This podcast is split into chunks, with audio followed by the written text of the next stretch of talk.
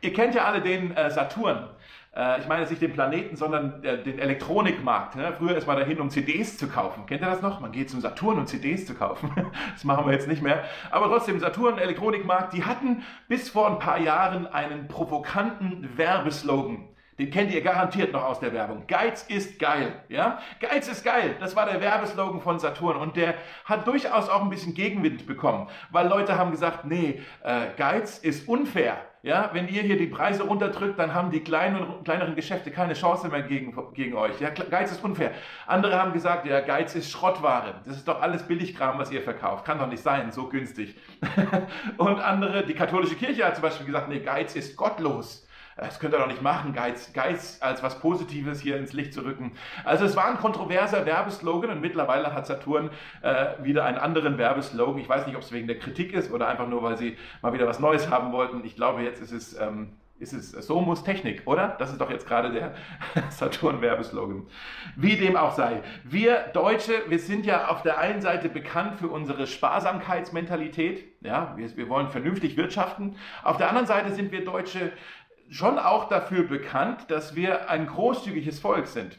Ähm, wir sind nicht geizig. Ähm, wir sind großzügig. Ich habe gelesen, im letzten Jahr, im Corona-Jahr, haben die Deutschen so viel gespendet wie schon seit ganz langem nicht mehr.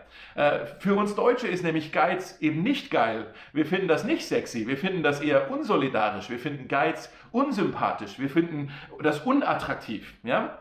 Heute möchte ich mit euch über das Thema sprechen, die Freude der Großzügigkeit. Die Freude der Großzügigkeit. Wir sind heute tatsächlich angekommen im allerletzten Teil von unserer Reihe ähm, Das Geheimnis der Freude. Zwölf Wochen lang haben wir uns jetzt durch den Philipperbrief Schritt für Schritt durchgearbeitet sozusagen und haben unglaublich viel gemeinsam entdecken dürfen.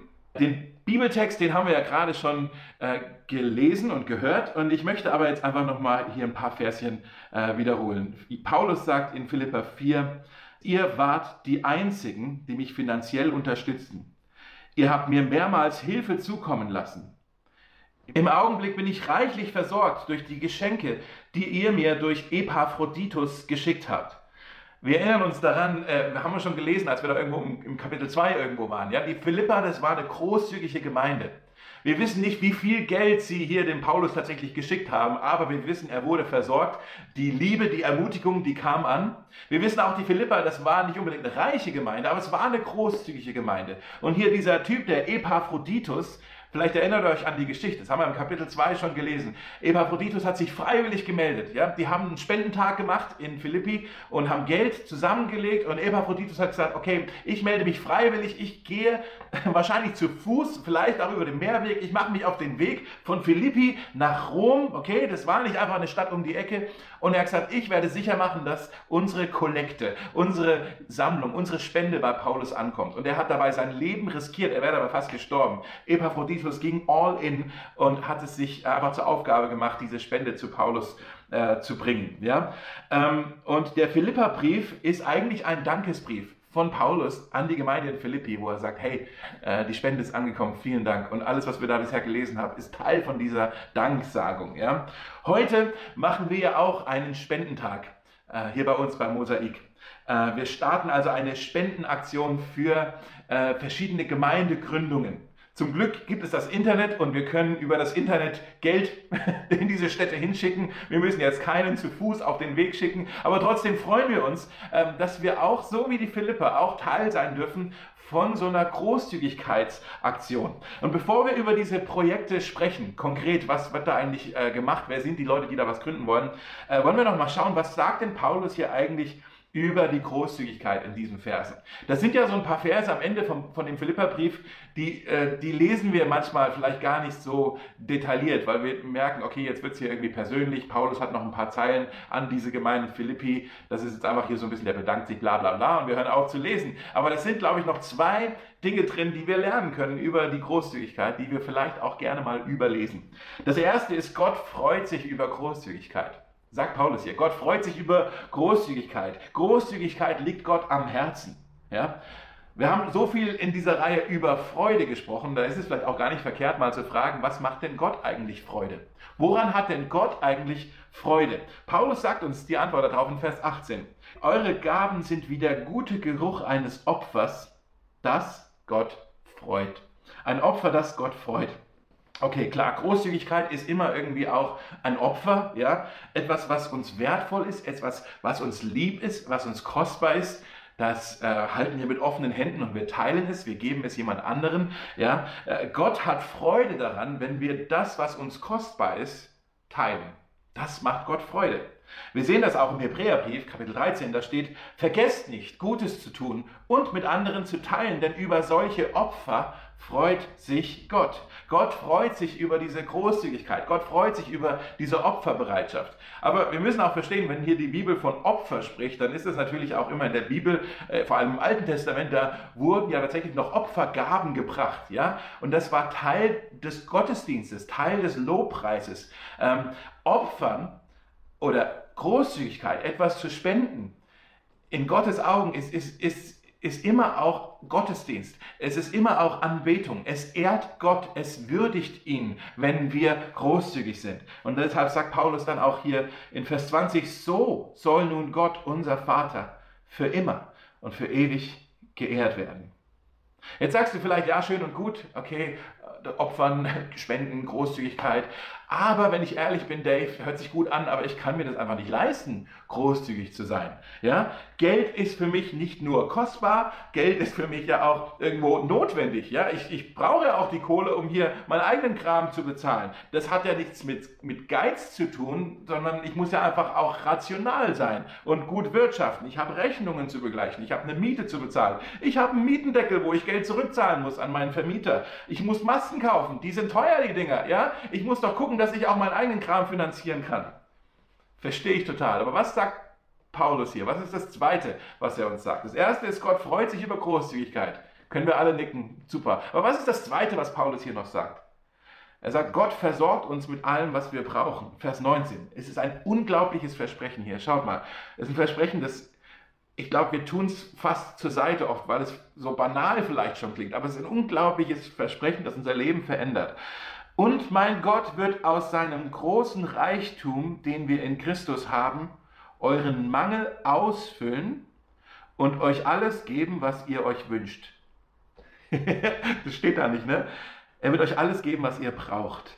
Alles geben, was ihr braucht. Und das ist hier im Kontext von Großzügigkeit, von Spendenbereitschaft, sagt er, Gott wird euch mit versorgen, mit allem, was ihr braucht. Was heißt das? Wer großzügig ist, steht am Ende nicht mit leeren Händen da. Wer großzügig ist, steht am Ende nicht mit leeren Händen da. Die Jenny und ich, meine Frau und ich, wir haben vor, ich glaube, etwa acht Jahren, haben wir eine bewusste Entscheidung getroffen in unserem Leben ähm, und gesagt, wir wollen wirklich regelmäßig spenden. Regelmäßig, wirklich regelmäßig großzügig sein. Ja?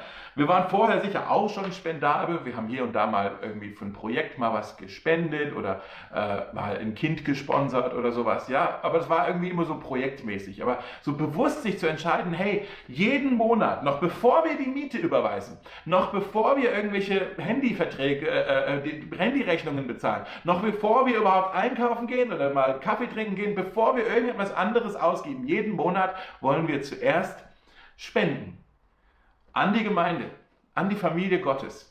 Jeden Monat. Und das haben wir angefangen. angefangen. Und das Komische ist, ähm, es hat das, was wir gespendet haben, hat uns tatsächlich nie gefehlt. Das ist echt seltsam. Ähm, das, was wir weggegeben haben, am Ende hat es uns in unserer Kalkulation und auch in den Kosten, die wir hatten, hat, hat uns irgendwie das Geld nie gefehlt, weil Gott hat uns immer, immer wieder versorgt und manchmal äh, auch auf auf recht spannende Art und Weise. Wenn wir Rechnungen zu begleichen hatten, keine Ahnung, Autowerkstatt oder sowas, ja, und hier plötzlich eine Mordsrechnung auf dem Tisch liegt und wir dachten, wie machen wir das denn jetzt? Und dann natürlich, darf ich mal so das sagen, natürlich war dann die Versuchung da und gesagt, oh, okay, vielleicht sollten wir unsere Spende an die Gemeinde mal für drei, vier Monate hier pausieren und dann können wir auch diese Autorechnung begleichen. Äh, die Versuchung war auf jeden Fall da, komm, wir, wir, wir pausieren die Spende und wir spenden wieder, wenn wir können. Aber wir haben gesagt, nee, die, die, wir, wir sparen woanders. wir, werden, wir wollen trotzdem immer großzügig sein. Und dass wir dann erleben dürfen, plötzlich aus, von, von Quellen, von denen wir gar nicht wussten, wie Gott uns dann versorgt ähm, und dass wir keinen Mangel hatten, seitdem wir uns entschieden haben, tatsächlich großzügig zu leben. Ich erzähle euch das nicht, um jetzt irgendwie anzugeben. Ich, ich weiß auch, dass ganz viele von euch, ganz viele von euch könnten auch ähnliche Geschichten der Versorgung ähm, ja, erzählen. Ich möchte euch einladen in euren Hauskreisen diese Woche. Erzählt euch mal, ermutigt euch, an, euch miteinander mal die Geschichten zu erzählen, wo ihr Gottes Versorgung erlebt habt. Ja, das müssen wir uns einander erzählen. Viele von euch, ähm, ihr, ihr, seid so wie wir ja auch, regelmäßig seid ihr am Spenden und, äh, und, und überweist auch Gelder an, an die Gemeinde, an Mosaik. Ich möchte auch mal Danke sagen im Namen der Gemeindefamilie, vielen Dank für eure großzügigen, treuen Spenden, äh, die auch die Gemeinde jetzt gerade in, in diesen schwierigen Zeiten auch über Wasser halten. Ja? Ähm, das ist echt mega. Im Alten Testament redet äh, Gott durch den Propheten äh, Maleachi über den sogenannten Zehnten, ja? also über die zehn Prozent. Ähm, da steht folgendes, bringt den zehnten Teil eurer Erträge in vollem Umfang zu meinem Tempel Stellt mich doch auf die Probe, sagt Gott, und seht, ob ich meine Zusage halte.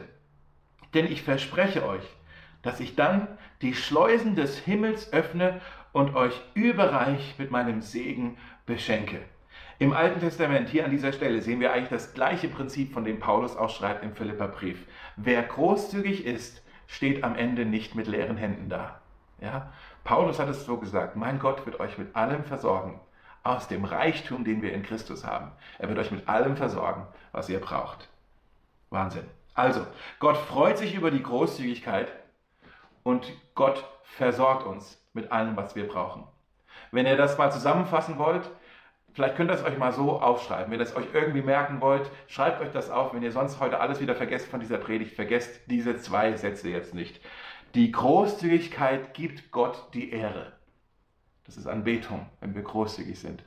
Und den Großzügigen hält Gott in Ehren. Die Großzügigkeit gibt Gott die Ehre, den Großzügigen hält Gott in Ehren. Gott schätzt das, Gott ehrt das, wenn wir großzügig sind, sodass er sagt, ich werde euch mit allem versorgen, was ihr braucht. Prüft mich darin, testet mich. Ihr könnt euch hier auf mein Wort verlassen. Und diese zwei Wahrheiten aus dem Philipperbrief, ich weiß nicht, wie es euch geht, die motivieren mich an diesem Spendentag auch großzügig zu sein. Ja? Es gibt Studien darüber, dass Großzügigkeit tatsächlich in unserem Hirn ähm, Glücksgefühle auslöst. Ja? Da gibt es so verschiedene Chemikalien, die da fließen. Oxytocin, Dopamin und Serotonin. Das sind Chemikalien in unserem Hirn, die für Glücksgefühle sorgen, für ein Gefühl von Glücklichsein. In anderen Worten, Großzügigkeit bringt Freude in dein Leben haben die Forscher jetzt rausgefunden in den Studien. Aber Jesus wusste das auch schon. Er wird zitiert in der Apostelgeschichte 20. Äh, da sagt Jesus, geben ist glücklicher, glückseliger als nehmen. Geben ist glückseliger als nehmen. Nehmen ist ja im Prinzip das Mantra von dem Materialismus. Ich muss nehmen, ich muss haben, ich muss dies bekommen, ich muss das noch haben und dann erst werde ich glücklich sein. Und das Gegenmittel zum Materialismus ist die Großzügigkeit. Anstatt zu nehmen, zu bekommen, zu geben, zu teilen. Ja? Und Jesus sagt, wer gibt, der ist viel glücklicher als der, der immer haben möchte. Im 2. Korinther 9, Vers 7, da schreibt Paulus, Gott liebt den, der fröhlich gibt. Der, der fröhlich gibt. Das griechische Wort hier für fröhlich ist das Wort hilaros. Da kennen wir vielleicht aus dem Englischen das Wort hilarious von. Ja? Das heißt sozusagen übersetzt, Gott liebt den, der fröhlich gibt, der, der vergnügt gibt, der, der fröhlich gibt, der, der ausgelassen gibt. Ausgelassenheit ist ja einer von unseren Werten hier beim Mosaik. Wir wollen eine ausgelassene, eine fröhliche Gemeinde sein. Deshalb dieser Spendentag heute, ähm, das ist ein Fest, das wir heute feiern. Wir freuen uns darüber, über die Möglichkeit, dass wir teilhaben dürfen von dem, was Gott in der Welt vorhat und was er tut. Wir freuen uns darüber. Wir, wir feiern diese drei Gemeindegründungsprojekte. Und von von denen möchte ich euch heute noch ein bisschen erzählen, damit ihr auch wisst, wofür wir denn hier eigentlich Geld ähm, sammeln. Mosaik, wir sind ja Teil von einer Familie an Gemeinden, von, einer, von einem Gemeindenetzwerk, das nennt sich New Frontiers. Vielleicht wisst ihr das ja auch schon. New Frontiers ist eine Bewegung, die eigentlich mal in England angefangen hat. Mittlerweile ist es eine globale Bewegung mit Hunderten von Gemeinden auf der ganzen Welt verteilt, unter anderem auch uns hier in Berlin. Ja? Und wir haben eine sehr enge Verbundenheit mit unserer Muttergemeinde in Brighton, die Emmanuel Church. Ja? Und durch Brighton haben wir auch Schwestergemeinden in Amsterdam, in Ottawa, äh, in Kanada und auch zwei Gemeinden in London. So, und jetzt kommen nochmal drei neue Gemeinden, die jetzt gestartet werden, kommen jetzt nochmal hier in unsere unmittelbare Familie, in unser Netzwerk mit dazu. Und zwar in Belfast, in Nordirland, in Bath, das ist im Südwesten von England, äh, und in Krakau. Bei uns fast um die Ecke, ja, in Polen. Ähm, und mit diesem diesen Spendentag, den machen wir dann auch gemeinsam mit der Gemeinde in Brighton, mit den beiden Gemeinden in London, mit Amsterdam, mit Ottawa. Wir alle legen Gelder zusammen, um diese drei neuen Gemeindegründungen äh, jetzt im Mai zu unterstützen. Ähm, und ich möchte euch die einfach mal noch kurz vorstellen. Die Leute, die dahinter stehen, zwischen, äh, hinter diesen drei Gemeindegründungen. In Belfast, ähm, da ist, es sind Kenny und die Nicola McCush. Ähm, ich habe übrigens das große Vorrecht gehabt, diese ganzen Gemeindegründer jetzt im, im, in, innerhalb des letzten Jahres kennenzulernen. Ich weiß nicht, ob ihr das wisst, wir, wir zoomen äh, ein bis zweimal im Monat alle zusammen äh, und beten füreinander und, und lernen voneinander. Äh, und das war für mich auch in dieser Zeit, was für ein Gewinn, äh, diese anderen Leiter auch kennenlernen zu dürfen. Und deshalb habe ich jetzt ein bisschen natürlich ein Privileg, dass ich die Leute zumindest über Zoom schon ein bisschen kennenlernen dürfte. Äh, aber manche von euch kennen die vielleicht ja auch schon. Ja. Also Kenny und Nicola sind in Belfast.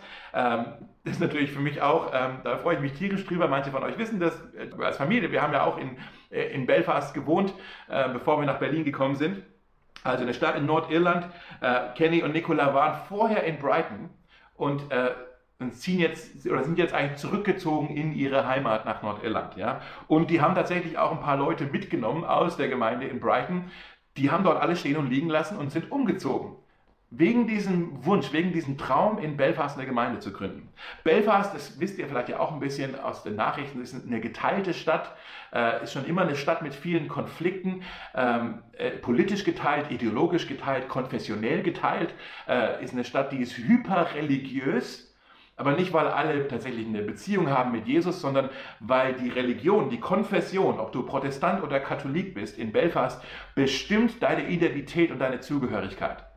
Und das führt natürlich auch dazu, dadurch, dass der Glaube da irgendwie so mit reingerutscht ist, dass die Leute ähm, einfach genervt sind mit dem Glauben, äh, dass die Kirche und der christliche Glaube ein wahnsinniges Imageproblem haben. Äh, die Leute haben ein Misstrauen gegenüber der Kirche. Und der Kenny, wenn ihr ihn kennenlernen könntet, ähm, er hat so einen Wunsch, eine Sehnsucht danach, dass, ähm, ja, dass Menschen den wahren Glauben äh, erleben dürfen und, und kennenlernen dürfen, dass, dass Jesus da wirklich eine neue Offenheit schenkt dass dann letztendlich aber auch Heilung passiert zwischen diesen ganzen Gräben, die da sind äh, in der Gesellschaft, dass, dass da Versöhnung passiert. Schaut mal hier euch dieses Video an. Hey, welcome to Belfast. We're the McCushes.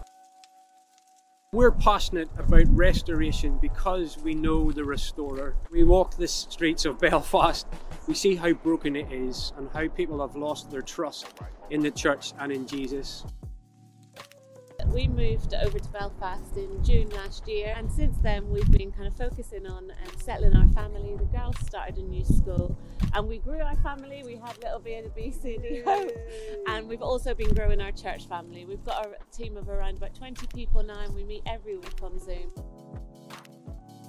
We are proper excited to see the Holy Spirit move in power in this city and to see people baptized, to see people putting their trust in Jesus and this little country being restored and renewed and redeemed by the blood of Jesus. And that's what we're excited to see in this city of Belfast. In Bath im Südwesten von England, da sind Malcolm und Megan Gammon. Äh, die sind auch Engländer, haben aber die letzten elf Jahre in Südafrika gelebt und haben dort bei verschiedenen Gemeindegründungsprojekten mitgearbeitet. Und dann sind jetzt aber wieder zurück in ihre Heimat mit dem Traum, mit dem Wunsch, mit der Berufung, äh, dort eine Gemeinde zu gründen. Also wieder bei Null anzufangen äh, und eine Gemeinde zu gründen. Und die sind da angekommen in Bath und haben aber festgestellt, hey, hier in der Stadt gibt es ja eine äh, New Frontiers Gruppe, also jemand auch aus diesem weltweiten Netzwerk, so eine kleine Gruppe, die sich da schon gefunden hat. Äh, ohne Pastor, ohne Leiter oder so, aber die haben das irgendwie auch auf dem Herzen. Wie wäre das denn, wenn wir hier in Bath eine Gemeinde gründen? Und deshalb sind die gerade in so einem Findungsprozess oder die machen sich gerade mit dieser Gruppe ein bisschen gemeinsam auf den Weg, um herauszufinden, wie wäre das denn, wenn wir gemeinsame Sachen machen? Das wäre natürlich eine grandiose Geschichte, äh, weil dann hätten wir schon ein ganzes Team am Start. Ja? Wenn ihr Marco mal kennenlernen solltet, der brennt für das Evangelium, ja. Der hat so ein Feuer für Evangelisation. Fast jeder zweite, dritte Satz bei ihm ist, wir müssen Jesus bekannt machen. Wir müssen sicher machen, dass die Menschen Jesus kennenlernen, so wie er wirklich ist. Ja, der brennt dafür. Äh, schaut mal euch hier dieses Video an. Hi, my name's Malcolm, this is Megan. 15 months ago, we moved from Benoni in South Africa. As we were leaving a church there and felt God speak to us about moving to Bath to plant a church here. As a city, Bath punches way above its weight in terms of its cultural impact. The universities draw students not only from around Europe but around the world. We want to plant a church in a city that, that draws people from all over. We want to establish a church that, that as those people gather, that are able to, to meet with Jesus, to find him. I'm just really excited to be planting a church here to make Jesus famous, to draw people in, to make disciples, and just to help people grow in their relationship with God. So when we landed 15 months ago, we were excited, ready to go, and, uh, and lockdown happened, COVID happened. And so the brakes were very firmly put on. Uh, we actually felt the kindness of God in that season to us as a family. We've really been able to settle in, to find a home, to get our kids safely and, and uh, well established in their schools. Um, and so we've really felt God uh, just provide that time for us. In the last couple of weeks, we've been connecting with a, a church here in Bath, a new church, church has been ongoing for just for a few years, and they've asked us to, to journey with them as they're going through a bit of a transition.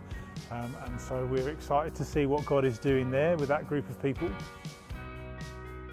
So, as lockdown is easing and restrictions are being taken off, we're getting really excited about building a team together, um, drawing people in to join us to serve this amazing city. It's a real joy for us to be partnering with churches around the world, uh, churches that are in significant cities, cities that set the culture in their countries, and, and we are excited to partner with you. We're praying with you and for you, and we're, we're so joyed to hear that you're praying for us and standing with us. We're really praying that God continues to gather people to this city, to gather people to our team uh, as we seek to serve Him and all that He's got for us. Und in Krakau, da sind Janusz und Camilla Lasch. Äh, manche von euch kennen sie vielleicht. Janusz war vor einem guten Jahr tatsächlich auch mal bei uns in Berlin und hat erzählt von seiner Gemeindegründung in Krakau. Ähm, das ist interessant bei denen, die sind auch Polen, aber haben auch eine Weile in England gelebt und unter anderem auch in Brighton und wurden jetzt auch, so ähnlich wie die McCushes ja, in Belfast, wurden sie auch von Brighton jetzt wieder zurück in ihre Heimat geschickt und ich glaube, die haben da kurz ein bisschen, weil die nur eine Weile in England waren, so ein bisschen auch mit dem sogenannten Reverse Culture Shock äh, zu kämpfen gehabt. Ne? Wenn einem die eigene Kultur plötzlich ein bisschen fremd geworden ist, weil man so lange woanders war. Vielleicht kennen das manche von euch auch, wenn ihr mal woanders gelebt habt. Ja? Reverse Culture Shock. Aber ich glaube, jetzt haben sie sich mittlerweile wieder richtig gut eingegruft. Janusz und Kamila, die brennen für Polen. Die haben eine große Liebe und eine große Sorge für ihre ähm, ja, Mitbürger in, in Polen und deswegen sind sie auch zurückgegangen. Äh, schaut euch mal hier dieses Video an. Hi everyone, my name is Janusz Lasz. I am church planter in Kraków, Poland. Kraków is the former capital of Poland. It is huge city with over a million citizens, including 170,000 students who came here for the best education in this country. Kraków is connected to every social part of life in Poland. It's connected to every politician, connected to almost all of the artists, connected to all the science.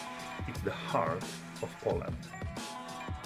We arrived to Krakow in 2019 in autumn and we started really our church two weeks before COVID 19 arrived to Poland. We started as a two couples and uh, quickly God blessed us, giving us few more people. Uh, we had four baptisms in August. Uh, we've done twice Alpha, and now at the end of the year, we are meeting as a 15, 17 people uh, on uh, Sunday gatherings. We've seen a lot of God's blessings, His provision, uh, a lot of His work among us, like delivering from Uh, spiritual powers, like uh, giving uh, jobs, like blessing us with healings. So God was with us in last year. We are really blessed by being connected to you. Please pray for us to grow up up to 50 people. Uh, this is our dream. Uh, we are now about 17, so it would be huge multiplication. Uh, but yes, we see that it is possible, and God can bless us with uh, such uh, increase. So please pray for us uh, that people will be free to serve and to build up church and maybe some other churches Im zweiten Samuel, im Alten Testament, äh, Kapitel 10, da gibt es eine Stelle, wo äh, das Volk Israel gerade in einen Krieg zieht gegen die Ammoniter.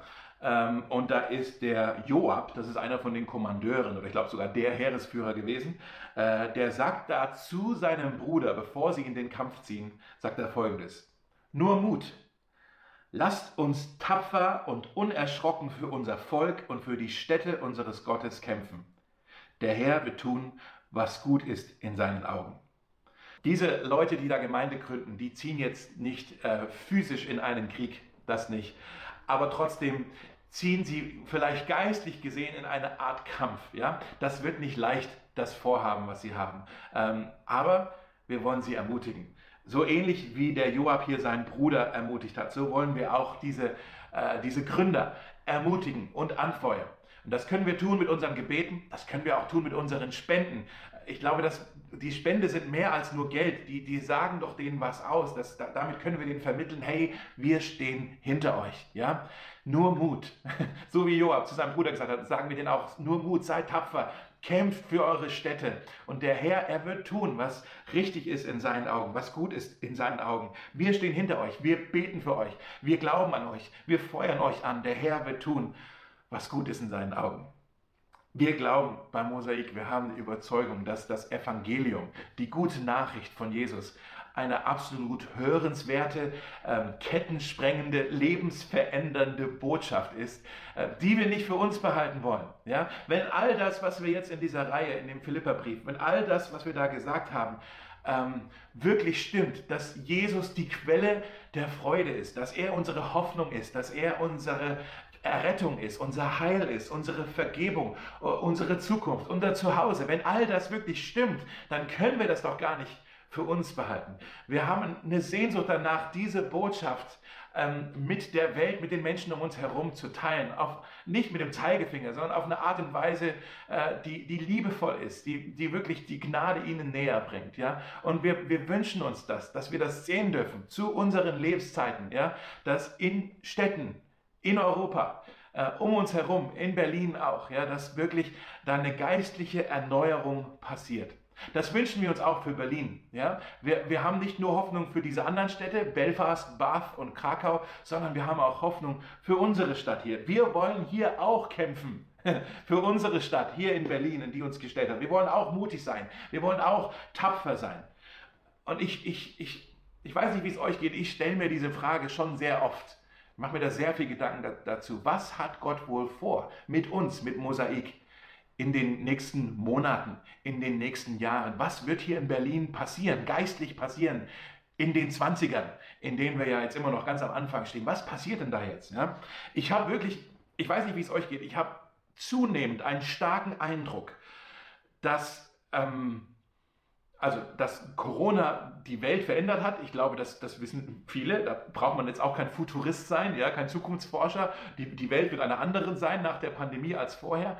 Aber ich frage mich, ob das auch geistlich stimmt, ja, dass, dass der geistliche Boden, den wir über so viele Jahre hier als einen harten, als einen unfruchtbaren Boden äh, empfunden haben. Ah, hier geht die Saat des Evangeliums nicht wirklich auf. Ja? Hier wächst nichts, geistlich gesehen. Ich frage mich, ob der Corona-Sturm diesen harten Boden vielleicht weich gemacht hat. Was wäre, wenn dieser Boden weich geworden ist? Und ich habe ähm, da echt eine Neugier, das herauszufinden und ich habe da so, ein, so einen Eindruck, dass dass, die, ja, dass, dass Berlin reif ist, äh, reif ist für eine Ernte. Äh, und was für, was für ein Vorrecht, wirklich, dass wir in, in dieser Zeit hier Gemeinde sein dürfen und das Reich Gottes bauen dürfen, gemeinsam. Deshalb habe ich zwei Ankündigungen noch für euch, um es ganz konkret werden zu lassen. Ähm, zwei Ankündigungen. Nächste Woche, am Pfingstsonntag, starten wir eine neue Reihe, die nennen wir Culture Shock. Ja, Culture Shock, so wie wenn du in eine, plötzlich in einer neuen Welt landest, dann ist man auch erstmal, ist es ein bisschen Abenteuer, aber man ist auch erstmal ein bisschen irritiert, man ist ein bisschen gestresst. Genauso wollen wir uns Fragen, die Fragen stellen, was hat sich denn jetzt eigentlich um uns herum verändert? Geistlich gesehen. Was ist denn vielleicht anders geworden? Wie finden wir uns denn jetzt in dieser neuen Welt nach der Pandemie, wenn es denn jetzt bald zu Ende ist? Wie finden wir uns denn da zurecht? Ja? Welche Chancen werden sich uns auftun? Was wird unser Auftrag sein? Leute, das sind die Gedanken, die wir uns eigentlich machen sollten. Nicht nur, wann treffen wir uns denn jetzt endlich wieder? Sondern auch, ja, wenn wir uns treffen, was machen wir denn dann? Was ist denn dann unser Auftrag? Darüber wollen wir uns Gedanken machen. Und ich glaube, diese kommenden Wochen, ähm, diese Reihe, die wir jetzt starten, das wird wirklich, dieses Thema wird, wird weichenstellend für uns sein. Wenn du in der Vergangenheit irgendwie in Mosaik investiert hast oder wenn du neugierig bist, was Gott wohl mit dieser Gemeinde hier vorhat, dann solltest du wirklich keine Minute von dieser nächsten Reihe ver verpassen. Du solltest da wirklich dabei sein, zuhören, mitreden, mitgestalten. Wir werden das so machen, dass wir äh, uns sonntags hier im Gottesdienst auch mit den Predigtthemen äh, da, ja, damit beschäftigen wollen, aber dann vor allem in den Kleingruppen wollen wir uns Gedanken machen, was heißt es denn jetzt konkret? Und da sollst du auch mitreden. Ja?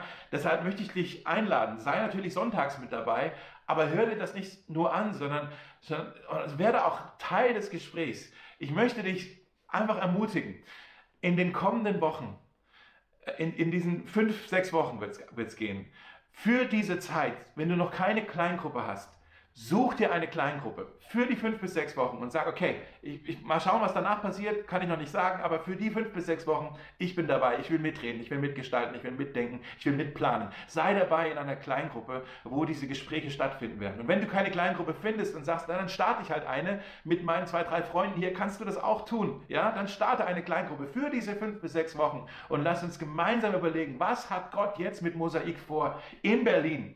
In dieser kommenden Zeit. Es wird so spannend, Leute. Ähm, ich, ich hoffe, ihr merkt, ich brenne ich brenn schon dafür. Das wird, wird wirklich gigantisch. Die zweite Ankündigung, die ich auch noch habe, äh, ist vielleicht auch ein bisschen, hat ein bisschen was damit zu tun, ist, dass, ich, dass wir einen Workshop ähm, anbieten wollen, der heißt Finde deinen Platz. Ein Workshop zum Thema Finde deinen Platz. Und das ist für alle, die sagen, ich will Teil davon sein, was Gott hier mit dieser Gemeinde in Berlin vorhat. Ich möchte da nicht Zuschauer sein, ich möchte Teilhaber sein, ich möchte mitgestalten, ich möchte mitmachen, ich will hier was bewegen, ich will was beitragen, ich will was bereichern, ich will einen Unterschied machen. Ja?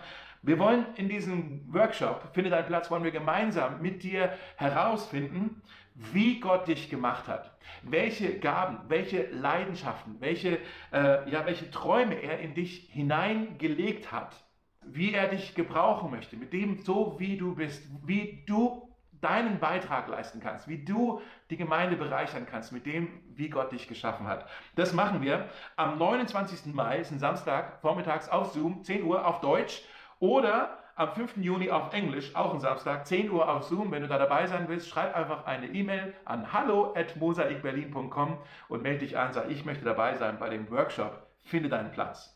Leute, ich glaube, Gott bringt Dinge in Bewegung. In Belfast, in Bath, in Krakau, aber auch hier in Berlin. Ich lade dich ein, sei Teil davon. Schau da nicht nur zu, sondern, sondern sei Teil, sei aktiv Teil davon, werde Teilhaber. Leute, lasst uns großzügig Teil sein von dem, äh, was Gott in der Welt tut. Lasst uns großzügig sein mit unserer Zeit, mit unserem Talent, mit unseren Gaben und auch mit unserem Geld. Denn wir wissen, die Großzügigkeit gibt Gott die Ehre und den Großzügigen hält Gott in Ehren.